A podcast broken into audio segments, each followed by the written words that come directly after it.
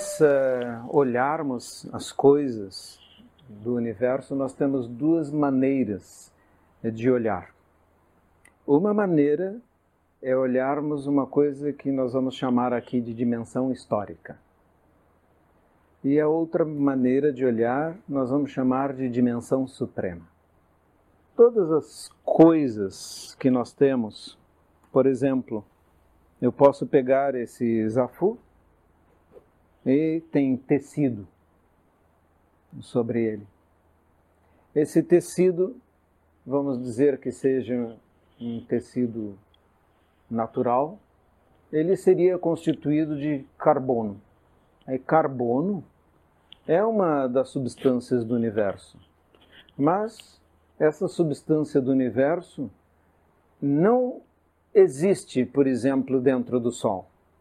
O Sol é uma estrela que consome hidrogênio, transformando hidrogênio em fusão em hélio. E nós aqui na Terra temos outras substâncias muito mais pesadas. Entre elas, o carbono.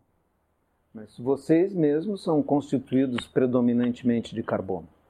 E o carbono surgiu em supernovas no passado, que colapsaram, explodiram e logo antes da sua explosão final, elas produziram substâncias rapidamente, substâncias cada vez mais pesadas, até explodirem e espalharem essas substâncias pesadas, sendo entre elas o carbono, o ferro, do qual todos aqui são constituídos.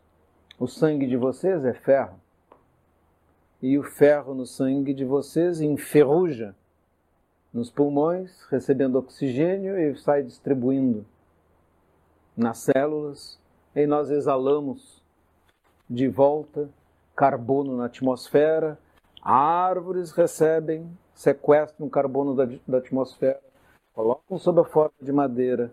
Essa madeira é moída, transformada em papel e coisas assim, mas todas elas, todas essas formas do carbono, vieram de uma supernova no passado, uma estrela que morreu.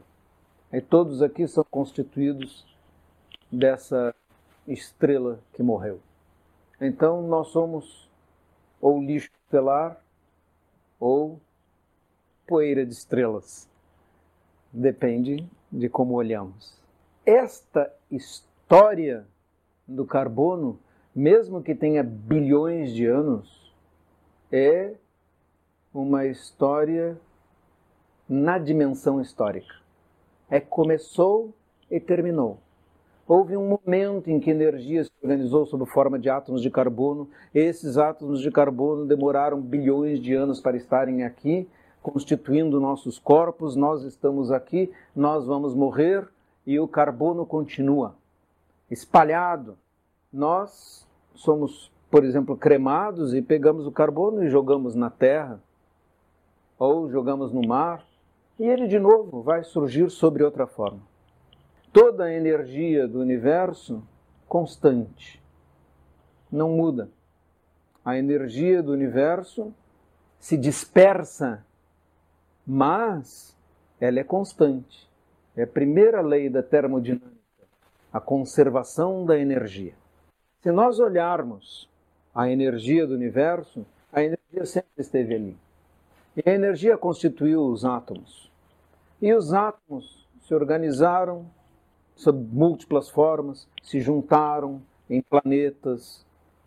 Por algum motivo, há um impulso de complexidade que faz surgir vida em determinadas condições muito especiais. Essa vida está aqui, nós nos manifestamos. Porém, nós olhamos para nossas vidas e sofremos extremamente. E isso foi o que aconteceu com Shakyamuni Buda. Ele olhou e viu a velhice, a doença, a morte, e isso produziu-lhe grande angústia. Às vezes pessoas me perguntam, mas como ele abandonou a família? Como Buda abandonou a família? Eu disse, Buda não abandonou a família. Eu disse isso hoje de manhã. Buda não abandonou a família. Quem abandonou a família foi um homem angustiado e inquieto, chamado Siddhartha Gautama Shakyamuni. Esse homem abandonou mulher e filho, provocou sofrimento neles e nos seus pais. Ele fez isso. Ele foi para a floresta. Ele queria se libertar porque ele tinha visto uma seta. Ele tinha visto o seu rosto sereno e ambicionou aquela serenidade. Quando Shakyamuni foi praticar, seis anos depois, quando ele despertou, neste momento que ele despertou é que ele se chamou Buda. Aí ele é o desperto. Essa palavra vem da raiz Bud, em sânscrito, que é o verbo despertar. E Buda significa aquele que despertou, um homem desperto. Shakyamuni libertou-se do que para despertar? Ele libertou-se da concepção da dimensão histórica. Quando ele olhou, ele viu velhice, doença, morte. Isso é dimensão histórica. As coisas começam, evoluem, terminam. E o universo sempre cíclico sempre subindo e descendo e se modificando, provoca sofrimento, alegria, contentamento. Porque Buda não disse a vida é sofrimento, ele disse a vida é dukkha. E dukkha vem do significado duk. Duk significa em sânscrito eixo e dukkha eixo descentrado. Qual é o trajeto que um eixo descentrado faz? Ele faz assim: uma roda sobe e desce.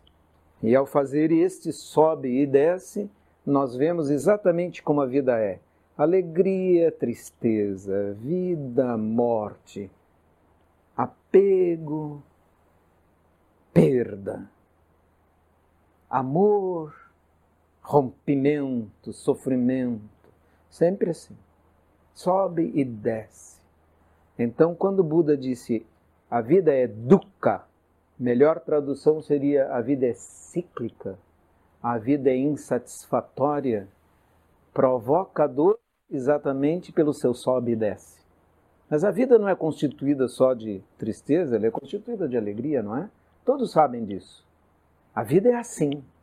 Então, quando as pessoas dizem o budismo tem uma visão negativa da vida, não estão entendendo porque a tradução está errada. E isto é uma culpa que já temos há 200 anos. Traduções erradas, incompletas, insatisfatórias dos textos budistas. E isso ocasionou os problemas que vieram de Schopenhauer, da crítica de Nietzsche sobre Schopenhauer, e até nos anos 80, se não me engano, de um documento do Vaticano acusando o budismo de ter uma visão negativa da vida. Esta é uma leitura primitiva do ensinamento budista, uma leitura incompleta, não correta, porque a característica do praticante é alegria, contentamento e felicidade. Não é depressão, sofrimento. Não é isto. Então, quando Buda viu a dimensão histórica, ele se sentiu angustiado e inquieto, a chamada angústia existencial. É por isso ele foi praticar. Depois de muito praticar e despertar, ele viu uma outra coisa. Ele viu a dimensão suprema. Na dimensão suprema, tomando a analogia pela qual começamos, o carbono, nós não somos seres que estão aqui, que nascem e morrem. Nós somos o próprio carbono que está se transformando sempre e que surgiu na estrela bilhões de anos atrás e continuou e continuou e neste momento é um ser humano sentado ouvindo uma palestra do Dharma. E que é esse ser humano sentado ouvindo uma palestra do Dharma? Ele é um fenômeno. Ele é um fenômeno no universo.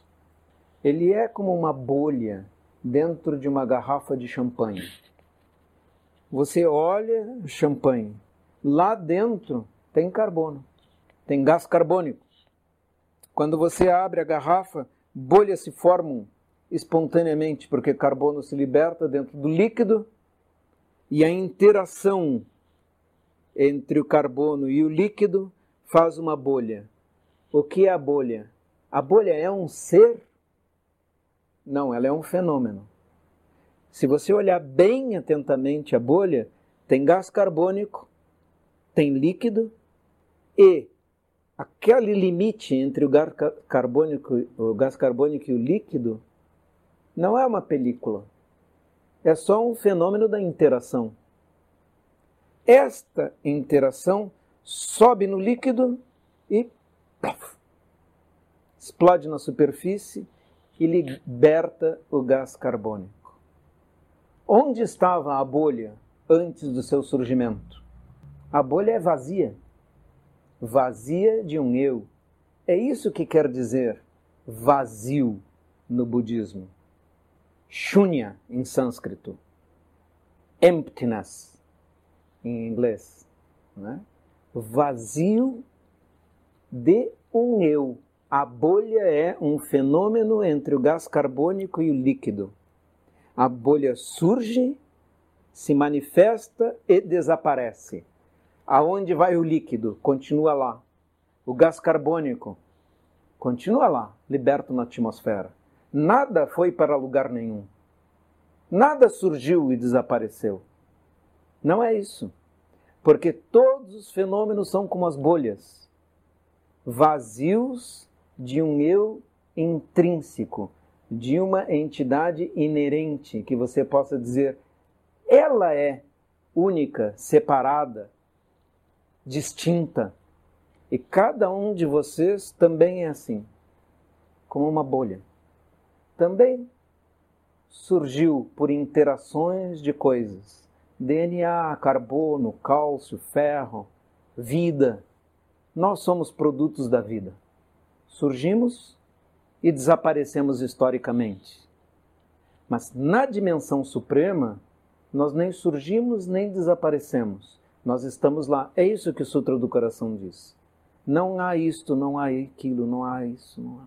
Ele desmente cada coisa. Não há sensação, não há desaparecimento, não há surgimento. Não há. Por que não há? Por que o Sutra do Coração diz? Não há. O Sutra do Coração dá sabedoria. Por que ele diz não há? Porque não há nada que diga que a bolha é uma entidade, ela é uma interação. E cada um de nós é uma interação. Só existimos mergulhados aqui nessa atmosfera para existir, precisamos de oxigênio. Para existir, precisamos de alimento que nos dão os outros seres vivos. Nós estamos aqui simplesmente nos manifestando. Mas dentro de nós não há um eu inerente, intrínseco. Então, o que é esse eu que nós pensamos que somos?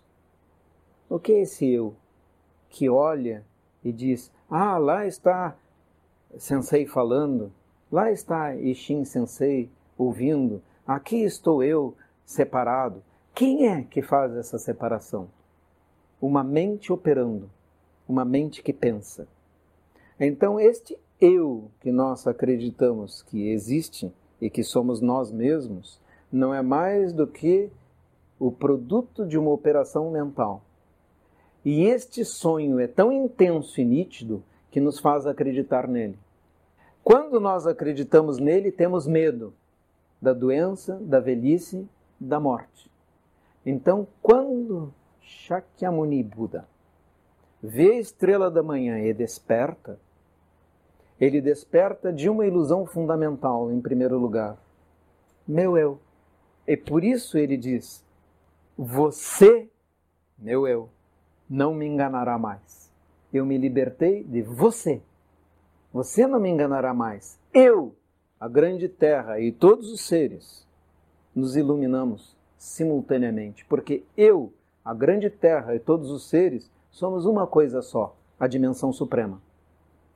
Eu me libertei da ilusão de que eu sou dimensão histórica. Por isso, quem enxerga a dimensão suprema liberta-se instantaneamente, como diz o Sutra do Coração da Sabedoria, de toda dor e sofrimento. Porque quando vê a sua dimensão suprema, percebe que não é bolha. Percebe que ele é gás carbônico, líquido e tudo mais. E, portanto, ele pertence a um universo que está sempre em transformação o fluxo da própria vida. Nós somos a própria vida. Não somos isso que nós pensamos, esse ser agora. Se você pensar, eu sou esse ser agora que tem um eu, você nasce e morre. E aí está submetido à angústia do sofrimento, como Shakyamuni Buda estava antes da iluminação. Quando ele se iluminou, ele se libertou desse sofrimento completamente. Porque ele viu com clareza a dimensão suprema. Quando ele viu com clareza a dimensão suprema, cessou a energia que alimentava seu eu. Com todas as coisas que levam aos sofrimentos dos seres humanos, o eu, o meu, o minha, as coisas que nós queremos agregar a nós, as perdas, as dores, todos desapareceram. É hoje, antes de chegar aqui, eu estava com uma pessoa que está com uma metástase de câncer. Aí primeiro surgiu câncer num lugar, depois surgiu pulmões, agora surgiu no cérebro. Sabe que tem pouco tempo. Então me pediu que falasse para os filhos do que estava acontecendo. E eu fiz essa tarefa hoje. É uma tarefa dura, difícil. Mas o que eu tentei explicar para ela? Olhe a dimensão suprema. Você não vai embora. Você sempre estará aqui. Não pense na perda dos filhos. Porque no contexto da memória do universo, da consciência de Alaya Vijnana, que pertence à escola Yogachara, é um conceito que também está presente no Zen. Alaya Vijnana quer dizer depósito, como em Himalaia, depósito de neve. Alaya Vijnana é depósito de consciência. Seus filhos, a manifestação dos seus filhos, todas as manifestações da vida, todas as manifestações do universo estão em Alaya Vijnana. Nada está perdido. Não existe nada para ser recuperado. Não existe nenhum desaparecimento, porque você está aqui, você está em seus filhos e tudo mais. Se conseguir enxergar isso, todo sofrimento de perda pode desaparecer. E isto, na realidade, é a iluminação. Essa morte, a doença, é um grande momento para a pessoa olhar a possibilidade de enxergar a dimensão suprema. Porque o eu vai enfraquecer. Todas as coisas que você possui não têm mais importância. Nada. Que importa meu nome? Que importa as coisas que eu possuo se eu vou embora? e não posso levar nada. Que importa? Então, este é um grande momento de desapego. Mas para isso, como diz Zenji, estudar o Zen é esquecer de si mesmo. Esquecer de si mesmo é ser iluminado pela miríade de todos os dharmas. Aí dharma significa fenômenos. Ser iluminado todos os fenômenos no momento em que você faz desaparecer a ilusão do seu eu. Se você consegue isto, aí você libertou-se de nascimento.